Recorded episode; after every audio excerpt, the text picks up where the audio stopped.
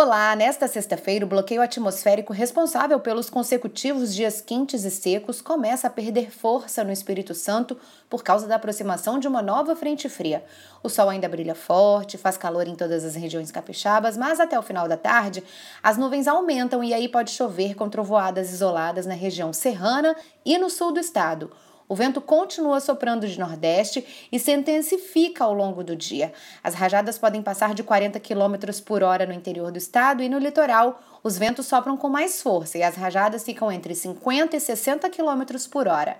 Veja todos os detalhes da previsão do tempo na programação da TV Vitória.